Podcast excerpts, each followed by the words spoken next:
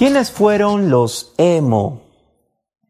¿Se acuerdan ustedes de esos, eh, esa eh, tribu urbana de chicos y de chicas que estaban eh, obsesionados por algunas bandas de rock? En ese tiempo, My Chemical Romance, Green Day y, otras, ¿no? Hemos que el día de hoy son los millennials, por supuesto, ¿no? Las personas que han nacido desde 1980 hasta 1990. Algunos investigadores aducen de que es desde 1983, 84, ¿no? No se ponen de acuerdo. Hasta los 90 son las personas que eh, se les conoce como millennials, ¿no? Y y estas personas son las que eh, han formado esa generación de los emo, ¿no? Si recordamos, los emo eh, tenían una indumentaria llamativa, propia, tribal, eh, con un flequillo, ¿no? A lo Adolf Hitler, ¿no? Cubriendo toda la frente hasta la altura de las cejas, eh, usaban muñequeras, pantalones, eh, jeans, eh, donde primaban zapatillas también, donde primaban los patrones cuadriculados. esperamos, estamos en vivo, ojalá que nos puedan también avisar si es que estamos en vivo. Estamos hablando de la nada. entonces son patrones cuadriculados, patrones también una paleta monocromática, ¿no? Usaban eh, los colores negro y blanco. Y por supuesto, eh, el rojo carmesí, el rojo del amor, el rojo de la pasión, ¿no? Esos eran los emo, ¿no?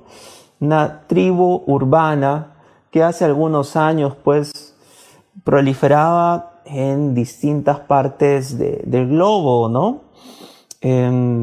Muchos, de alguna manera, nos gustaban ciertas cosas de ellos. A mí me gustaba la música de My Chemical Romance y, ciertas canciones de Green Day, por supuesto, sin ser necesariamente emo, ¿no? Em, y, estos emo, pues se les denominaba emo porque, pues, era por emocionales, ¿no? Eran jóvenes chicas, adolescentes, no tan chicos, que basaban su patrón de conducta en base a emociones, en base a, principalmente a la tristeza, es en el espectro más oscuro de los sentimientos, en el espectro emocional, con el dolor, la depresión, la tristeza, el aislamiento, eh, que pues le suscitaba simplemente vivir, ¿no? Entonces esos eran los emo, ¿no? Esos eran los emo que, que hoy son gran parte de ellos los millennials, ¿no? Y es importante hablar acerca de los emo porque entra en correlato con lo que se conoce hoy día como emocracia, ¿no? La democracia y es el punto de partida en el que vamos a hablar el día de hoy. Nuestro programa, por eso se llama Hemos y Boyat Horseman. Bienvenidos amigos y amigas de Amauta Radio y en Spotify a este programa, el último programa de la concha de la tortuga en esta temporada eh, vamos a dedicarnos a otros proyectos que muy pronto, muy pronto los van a averiguar. Y es un gusto estar nuevamente con ustedes. ¿no? Estamos hablando acerca de quiénes son los emo o quiénes eran los emo, ¿no? Una tribu urbana que pues hoy día son los millennials, ¿no? Personas que ya tienen treinta y tantos años, personas que, que ya están en una vida profesional, en, la adultez madura y que eh, hoy día pues también tienen cargos importantes y están a la expectativa de poder suceder a la generación que todavía está, digámoslo así, en el poder.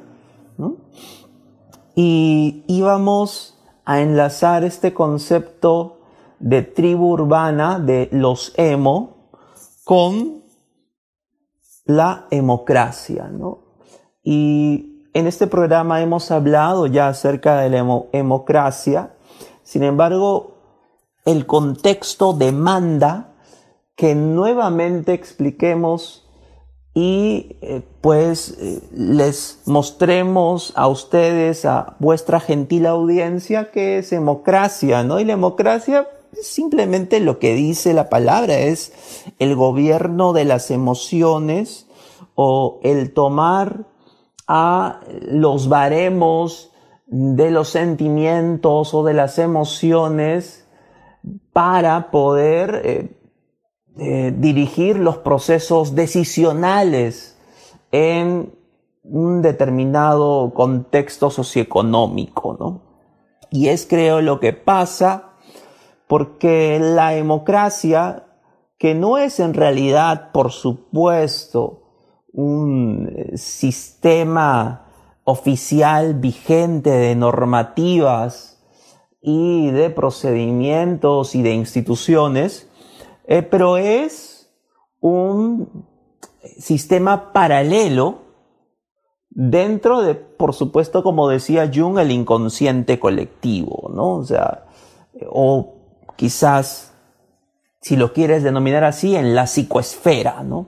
En la psicoesfera donde se encuentran reunidas todos los paradigmas y pensamientos de nosotros los seres humanos, pues eh, hay un lugar preponderante para la democracia, es decir, el poder de las emociones, antes de que por supuesto la razón, y por supuesto le es mucho más extraño el método o el método científico, ¿no? Y, es que em, esta democracia, como lo hemos relatado, aparece en tiempos de crisis, es un sistema en paralelo, no es un sistema tangible, es un sistema que está en la dimensión de lo sutil, en la dimensión de las emociones, en la dimensión eh, intrasubjetiva dentro de los sujetos, y qué duda cabe que tiene gran influencia gran arraigo en las decisiones, en las acciones que cada día tomamos nosotros. ¿no? ¿Quién no va a negar, por supuesto, el poder de las emociones en nuestro interín? ¿no? Si, por ejemplo, nos remitimos a lo que dice Daniel Goleman en su libro sobre la inteligencia emocional, Goleman pues eh, hipotetiza de que en realidad toda decisión, si bien pasa por eh, algún proceso tamizado lógico, cognitivo, eh, teórico, analítico, Últimamente, la acción es impulsada por una pulsión, por una emoción. La razón pondera, la razón metodiza, planifica, prospecta, pero no decide, no actúa, ¿no? Eh, pone la balanza, hace los cálculos, eh, estipula ciertos gráficos y ciertas proyecciones, pero en última ratio, finalmente, quien acciona es la emoción. ¿no? Goleman presenta por ejemplo, una de las decisiones más importantes de la vida de, todo ser humano, bueno, o de gran mayoría de ellos, que es, por ejemplo, el casamiento. Y en el casamiento o matrimonio si bien hay ponderaciones, hay juicios, hay cálculos en base a, pues, eh, la conveniencia eh, social de prole, de vivienda, de ropa, de manutención y alimento, finalmente la emoción es la que acciona eso, ¿no? Y, esa decisión tan trascendental del ser humano, cuando el ser humano se encuentra en la plenitud o en el pináculo de sus eh, no solamente capacidades reproductivas, sino también cognitivas y su capacidad económica, es ahí donde toma esa decisión del matrimonio. ¿no?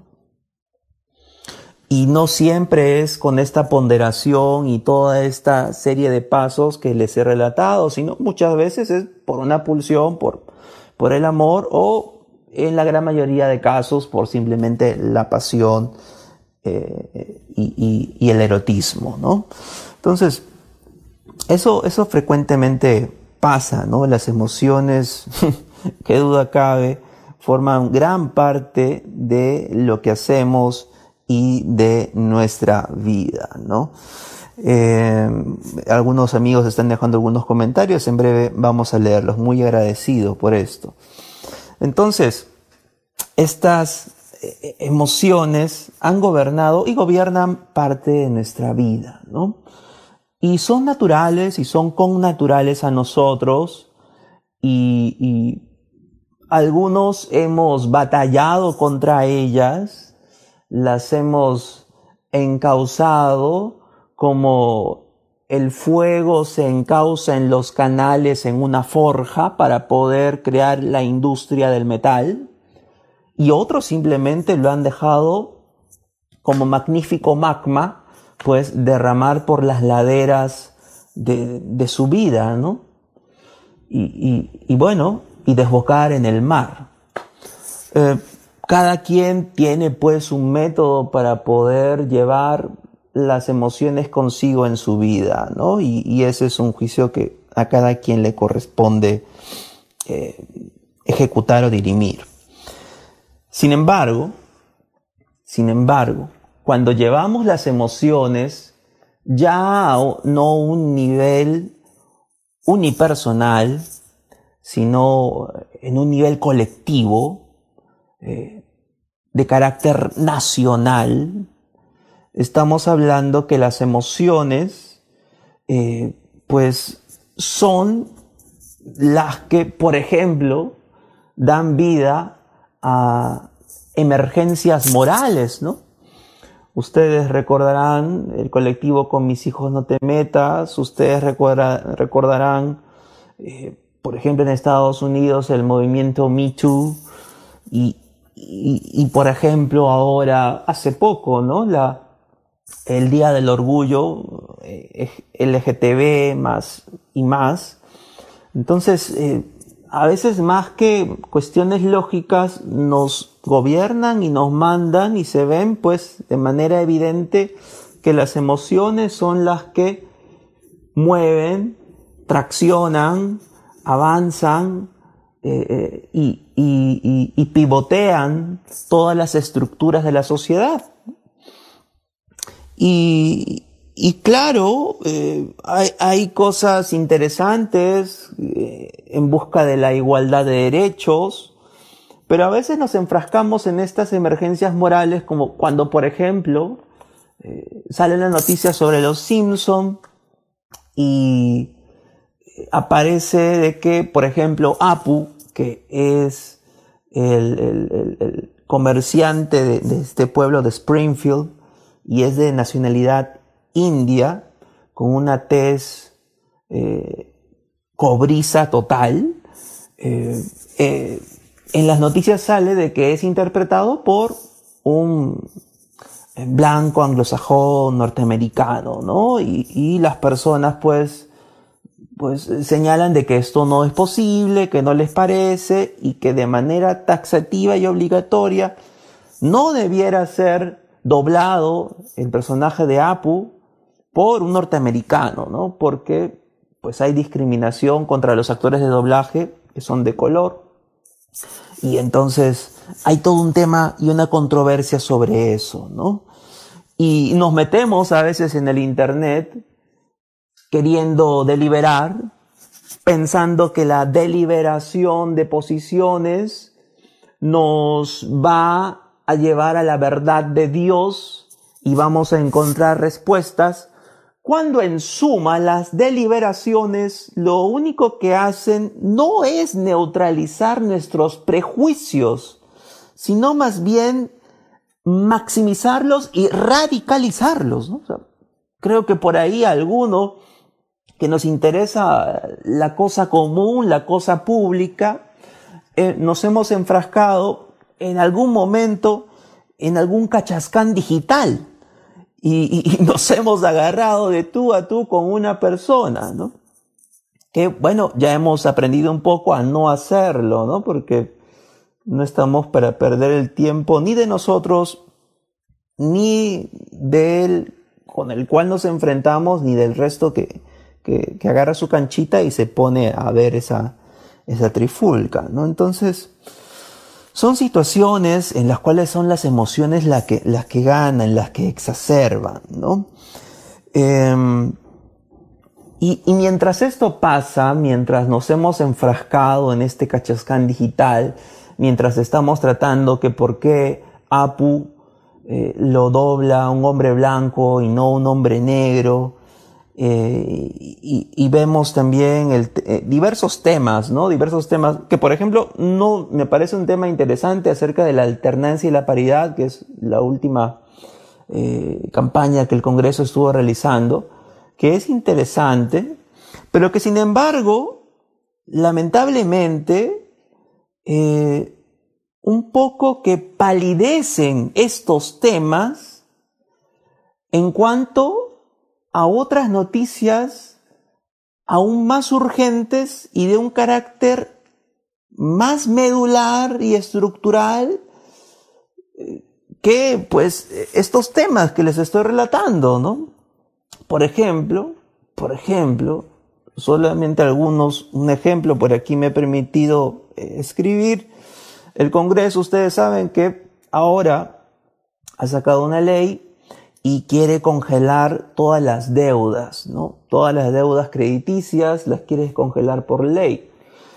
Eh, en un, eh, así, en, una primer, en un primer vistazo, pues no parece mala idea porque pues todos de alguna forma u otro, mediante lo que los economistas llaman como efecto riqueza, pues eh, todos hemos bajado nuestros ingresos así, así estés trabajando en la industria alimentaria o en la industria farmacéutica, pues todos hemos bajado nuestros ingresos, ¿no? Bueno, parece que los únicos que más ganan son las clínicas, pero eso ya hablaremos en un momento, ¿no? Eh, los que trabajamos honradamente, quiero decir, ¿no? No ya especulando y, viviendo a costas del prójimo, ¿no? Y, y, destruyendo el mercado, ¿no? Que es absurdo.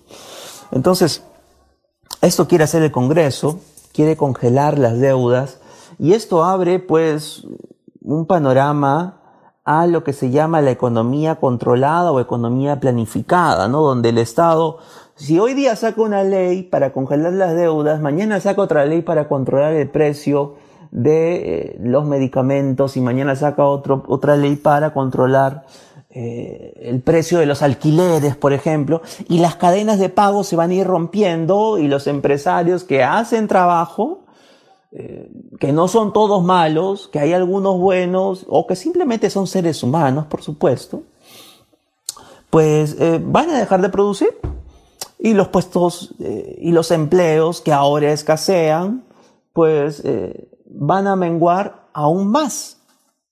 Entonces, esa lógica eh, de que el Congreso además, por supuesto, por supuesto, que duda cabe, está en campaña, porque el próximo abril son las elecciones, ya no falta nada, ya no falta absolutamente nada para las elecciones, pues saca estas, esta noticia un tanto populista que nadie se la ha pedido, ¿no? Porque además, que el Ejecutivo y ya los bancos han eh, dictaminado de que iba a haber un fraccionamiento en los pagos, ¿no? Eh, iba a haber un refinanciamiento en cuanto a los créditos. Así que nadie les ha pedido al Congreso que haga esta ley, ¿no? Pero el Congreso en busca de obtener protagonismo en pro a una próxima reelección, porque recordemos que el Jurado Nacional de Elecciones no fue claro, no fue meridiano en que si había o no había reelección, simplemente dejó la puerta entreabierta. Pues si es una puerta entreabierta, quiere decir que sí, que sí hay reelección.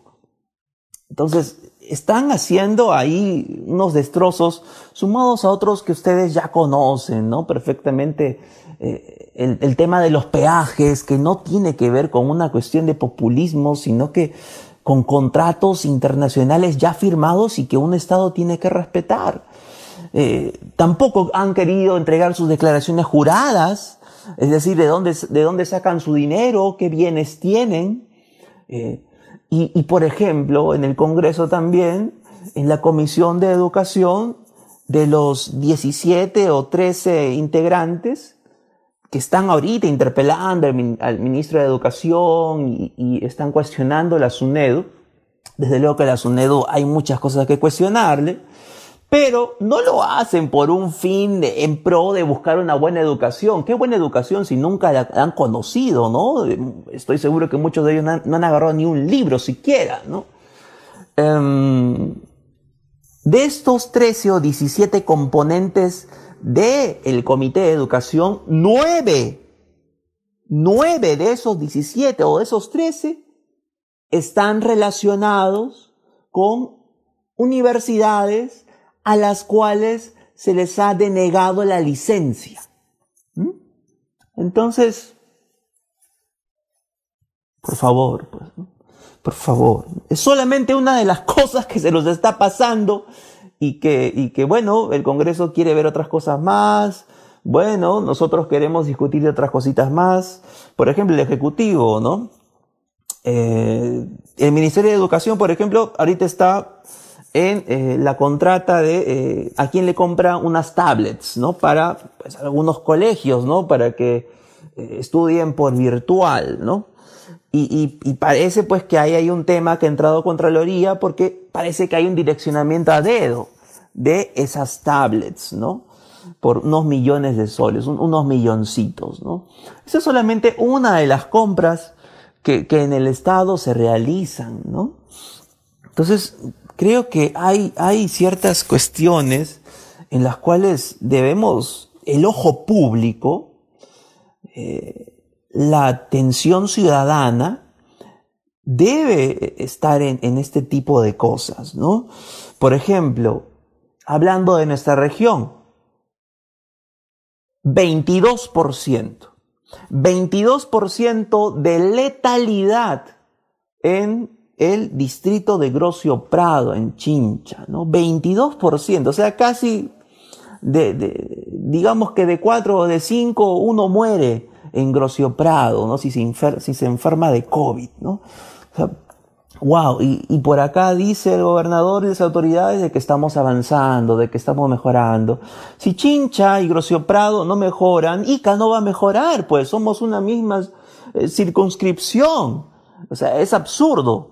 Hay que, hay que tomar el toro por las astas en este sentido, ¿no? En el caso del COVID también, en Loreto, se ha eh, puesto la fosa común más grande de todo el Perú, cuatro hectáreas, para solo hasta el momento 386 muertos de coronavirus. ¿no?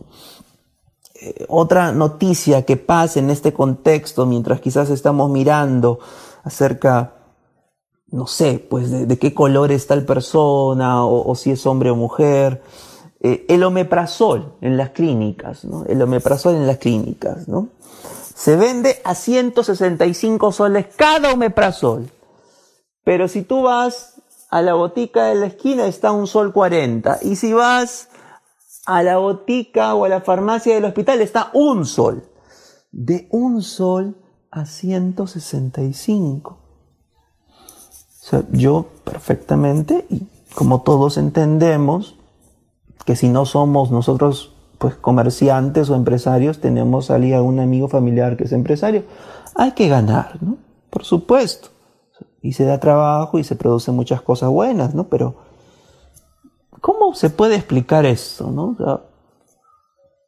¿En qué sentido, no? O sea, afuera cuesta un sol, pero tú lo ves, tú lo vendes a 165 soles. Algo no cuadra, ¿no? Algo no cuadra, ¿no? ¿Acaso no existe una superintendencia de salud que pues está velando por eh, el servicio, los servicios de las clínicas o eh, eh, velando por el cuidado del paciente? Y aquí hay que hacer una gran salvedad, ¿no? Por ejemplo, este tema del omeprazol de, que está de un sol a 165 o otra medicina, el Cutenox, que es cuatro ampollas o cuatro pastillas que cuestan 18 soles y lo venden a 326 soles.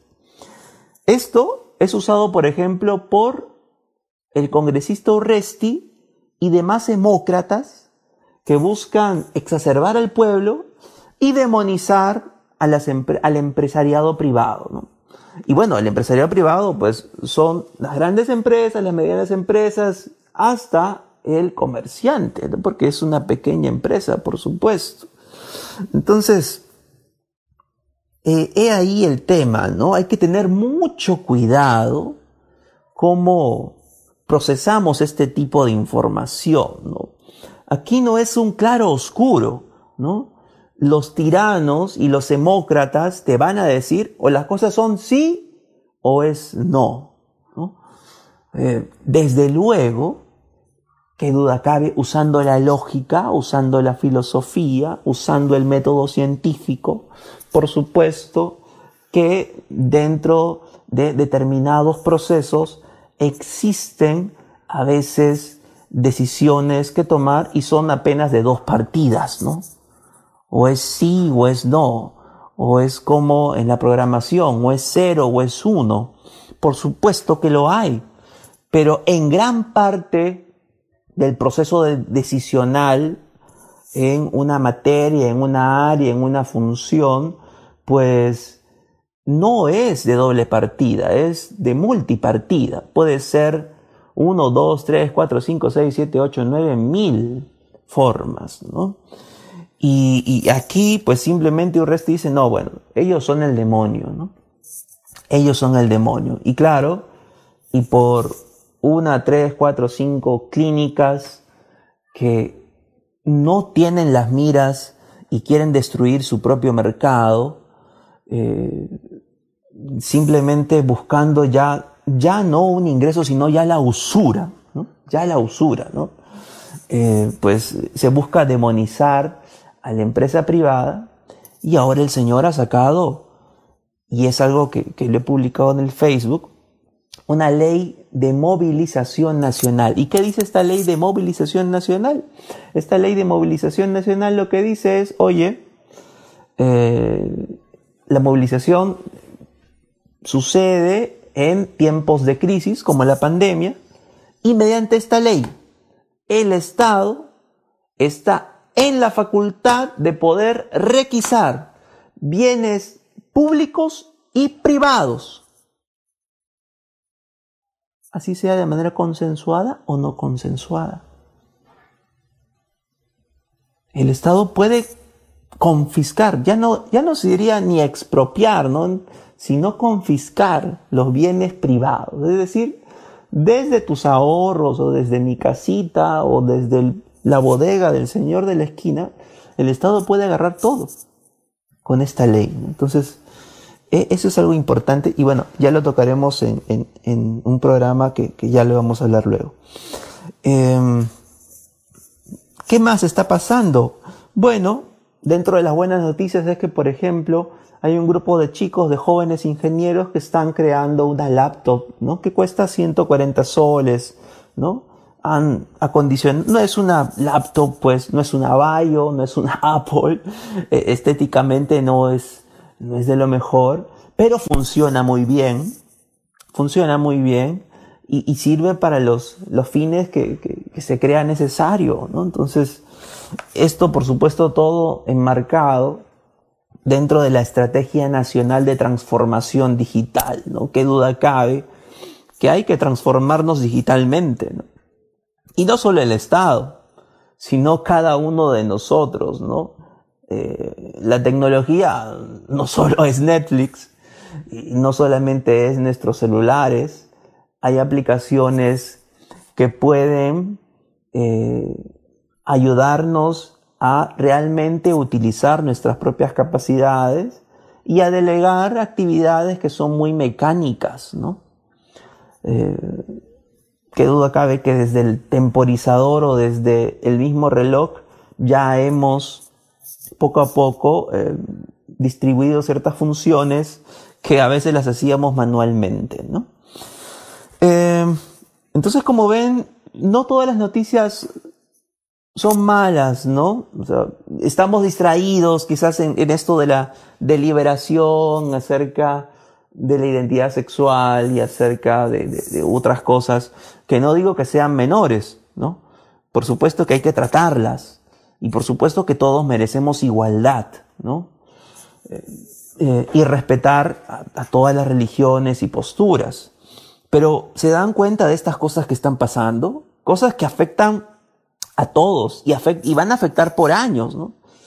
Si el Congreso eh, está en ese camino con Urresti, con eh, cual mono con metralleta, lo que van a hacer simplemente es estar poco a poco controlando la economía imagínate darle al Estado eh, todo el tejido productivo del país. O sea, mm, la eficacia es el sueño del sector público. ¿no? la, efectividad y la eficiencia eh, es, no está en su radar al momento, en este momento como está constituida la gestión pública, no, no, no la, eficiencia, la efectividad no está en su radar. A lo mucho quieren ser eficaces, ¿no? entendemos que es eficacia, ¿no? Simplemente es conseguir el, objetivo, bueno, gastando y dilapidando todos los recursos que sean posibles. Entonces, eh, no podemos permitir eso bajo ningún contexto, ¿no? Entonces, hay noticias malas, pero estos chicos, por ejemplo, que hacen estas laptops, pues es algo positivo, ¿no? ¿Y, y cómo es, no? Te das cuenta que las noticias malas tienen que ver con los políticos, con estos hombres que hemos puesto en el poder y, que hacen este tipo de estupideces, porque son estupideces, en base al populismo, ¿no? Aquí en esta región y en nuestra ciudad tampoco se salvan de eso. Eh, pero los que hacen cosas buenas, como estos chicos que implementan una laptop de 140, bueno, ellos son los que dan las buenas noticias, ¿no? los que dan las buenas noticias son los creadores, son los innovadores. Mañana estos chicos van a poder hacer quizás una empresa donde comercialicen esta idea, ¿no? Y puedan vender estas laptops o estas máquinas a, sectores determinados que, que ese precio les sea asequible, ¿no? Entonces, hay que tener en cuenta eso, ¿no? Em, sin embargo, pues es una noticia buena frente a varias malas, ¿no? Y esto nos lleva a nuestro segundo punto, ¿no? Eh, al nihilismo, ¿no? Al nihilismo que hoy día impera, ¿no? Y que Boyat Horseman, pues, eh, personifica. Perdón, se cayó, se cayó el celular. Entonces, personifica ¿no? Boyard Horseman, el, nihilismo de hoy, ¿no? Em, había escuchado bastante acerca de esta serie en Netflix, Boyard Horseman, y, recién me he percatado de ella, la he estado viendo un poco, eh, mientras lavo los platos, o mientras hago una y otra, otra que hacer que, que no queremos hacer, pero hay que hacerlo. Y, comprendo un poco, ¿no? Comprendo un poco a, esta generación o a nuestra generación, pues, el, nihilismo que tenemos. Vale decir, ¿qué es nihilismo? Bueno, el nihilismo es simplemente eh, como la filosofía que, que, sostiene que nada se puede conocer, no hay una imposibilidad del conocimiento, niega la existencia y el valor de las cosas. ¿no? O son, hombres y mujeres que sostienen que no hay ningún propósito en la vida. ¿no? que no hay ninguna razón de ser y que simplemente estamos aquí respirando porque, porque bueno, porque, porque estamos acá, pues, ¿no? Se niegan todas las creencias, ¿no? Y, están en contra de todos los principios morales, religiosos o filosóficos siquiera, ¿no? Eh, escuché hace poco a, este chico de Sin Esmero, al Barbas, y, este Barbas, pues en uno de sus stories en, Instagram, pues decía de que era afecto a esto, afecto al, nihilismo, ¿no? A la, o sea, no cree nada ni en nadie, ¿no? Y claro, eh, esta generación millennial, ¿cómo no puede ser en cierto sentido nihilista, ¿no? Eh, siempre hemos visto la caída de las instituciones, la caída de la autoridad, ¿no? Durante quinquenios hemos visto a nuestro país siendo gobernados por eh, idiotas funcionales o, entre comillas, genios de la mafia, que no ha habido ningún genio de la mafia. Eh, y entonces, pues, nos volvemos nihilistas como Boyat Horseman, ¿no? ¿Quién es Boyat Horseman? Bueno, eh, en Netflix es simplemente la historia de... Es, un universo eh, eh, donde los animales, pues, son personas. Este es un caballo y es estrella de cine, ¿no? Y, y él tiene todas, tiene todas las facilidades, es estrella de cine, ¿no? Tiene dinero, es millonario, tiene un yate, tiene una casa, tiene una criada, tiene una gente, y le hacen la vida, ¿no? Y, el pata, pues, eh, tiene muchos affairs, pero aún así no es feliz con su vida, es depresivo, es egoísta, se justifica de todo, todos tienen la culpa, eh, detesta a su madre que está en un asilo y, fetichiza, como ahí se dice en la serie, fetichiza su propia tristeza, ¿no? Entonces, si acaso esta es la figura, no lo sé, de, lo que es ahora ser millennial, ergo eh, nihilista, pues estamos condenados al vacío y a la nada, ¿no? O sea, me ha, me, ha, me ha, dado cólera, la verdad, este, este personaje Boyard Horseman. Sin embargo, la, la, serie no, no es mala, porque el nihilismo presenta ciertas preguntas, presenta también ciertas respuestas, respuestas que te llevan al vacío y la negación, por supuesto, y que son importantes de escuchar, ¿no? a fin de, poder también confrontar nuestras propias creencias. ¿no? Y lo que veo, tanto conociendo a Boyac, tanto a conociendo a gente de mi generación, eh, tanto conociendo a sus, a sus referentes en los medios, pues es que no, no creen, no creen en nada porque tampoco no han recurrido a los clásicos, ¿no? a la filosofía, ¿no? No han leído a Aristóteles, no han leído a Platón, no han leído a Michel de Montaigne, que Michel de Montaigne es quizás algo también escéptico o también nihilista en este aspecto, ¿no? Entonces, eh, la serie no es mala, no es mala, eh, pero qué duda cabe, tampoco busca ser una brújula, una brújula moral, pero esa especie de, que me siento mal y a pesar de que sea rico y a pesar de que tenga Netflix y a pesar de que tenga un techo, me parece absurdo, ¿no? Absurdo, completamente absurdo, ¿no? no, quizás aún no lo entiendo bien. Ojalá que ustedes, pues, eh, lo puedan, lo puedan procesar mejor, ¿no? Entonces, vamos a leer algunos comentarios que nos dejan nuestros amigos aquí por el Facebook. Eh, Agradecerles, por supuesto, a eh, Francisco Torres, eh, que nos dice gracias José Stephanie por este tiempo brindado, reflexiones tan variadas y eclécticas. Para cualquier cosa estoy a vuestra disposición. Muchas gracias Francisco por eh, estar con nosotros siempre en el programa. Alguna, alguna vez también hemos conversado aquí con Francisco y, es genial el haber compartido con él, ¿no? Eh, igualmente a otras personas, ¿no? Entonces ya en la parte final de este programa solamente me queda concluir, eh, gracias también a Lucho, Lucho Aco también, muchas gracias Lucho. Em, finalmente, pues no hay que ser fiel a nuestras opiniones, ¿no? no es necesario. No seamos fieles a nuestras opiniones, sino a los hechos. Porque nuestras opiniones hoy día pues pueden variar muchísimo, ¿no? En función a lo que nos parece que son los hechos, a lo que nos parece que es la verdad, ¿no? Nunca seamos fieles a nuestras opiniones, o sea, no, no, no muramos ahí, ¿eh? O sea, hay que trascender nuestras propias opiniones e ir hacia los hechos, ¿no?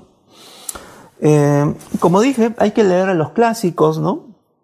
Hay que leer a los clásicos para darnos cuenta que también estas emociones y estos demócratas siempre han existido y siempre buscan una manipulación colectiva mediante las emociones, ¿no?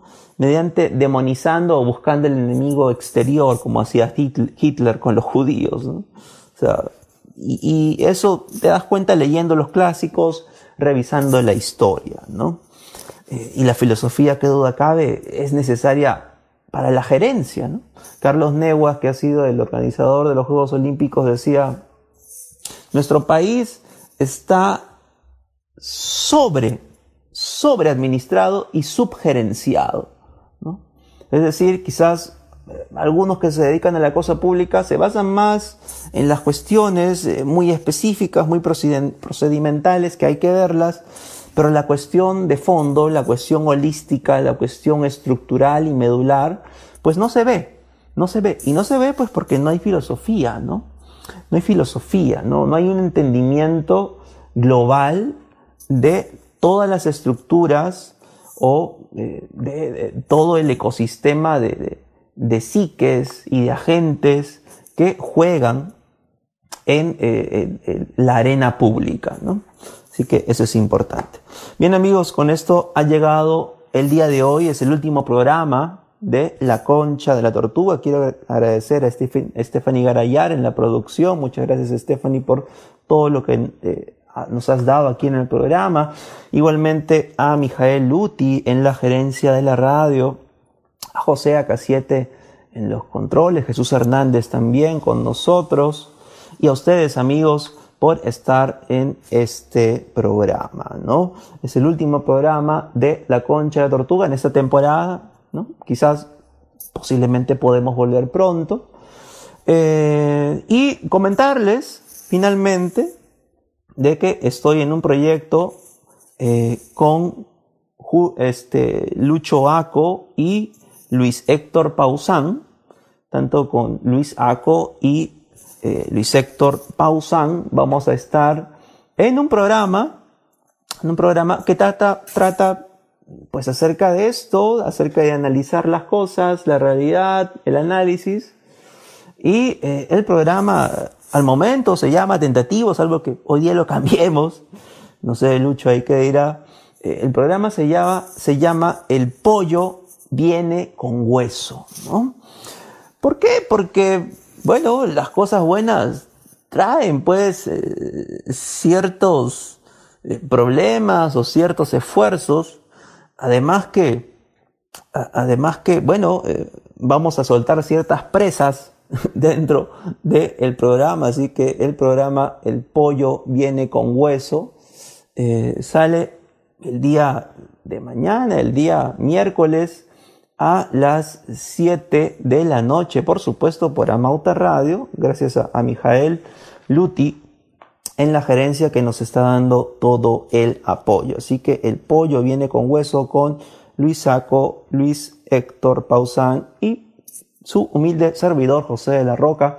Vamos a estar conversando un poco acerca de la realidad y algunos análisis sobre lo que nos pasa. Bien amigos, entonces ha sido todo por el día de hoy y por el programa La Concha de la Tortuga, así que nos estaremos viendo en algún otro momento y por supuesto con los chicos de El Pollo Viene con Hueso. Conmigo será hasta otra oportunidad. Muchas gracias y permiso. Chau, chau. Gracias.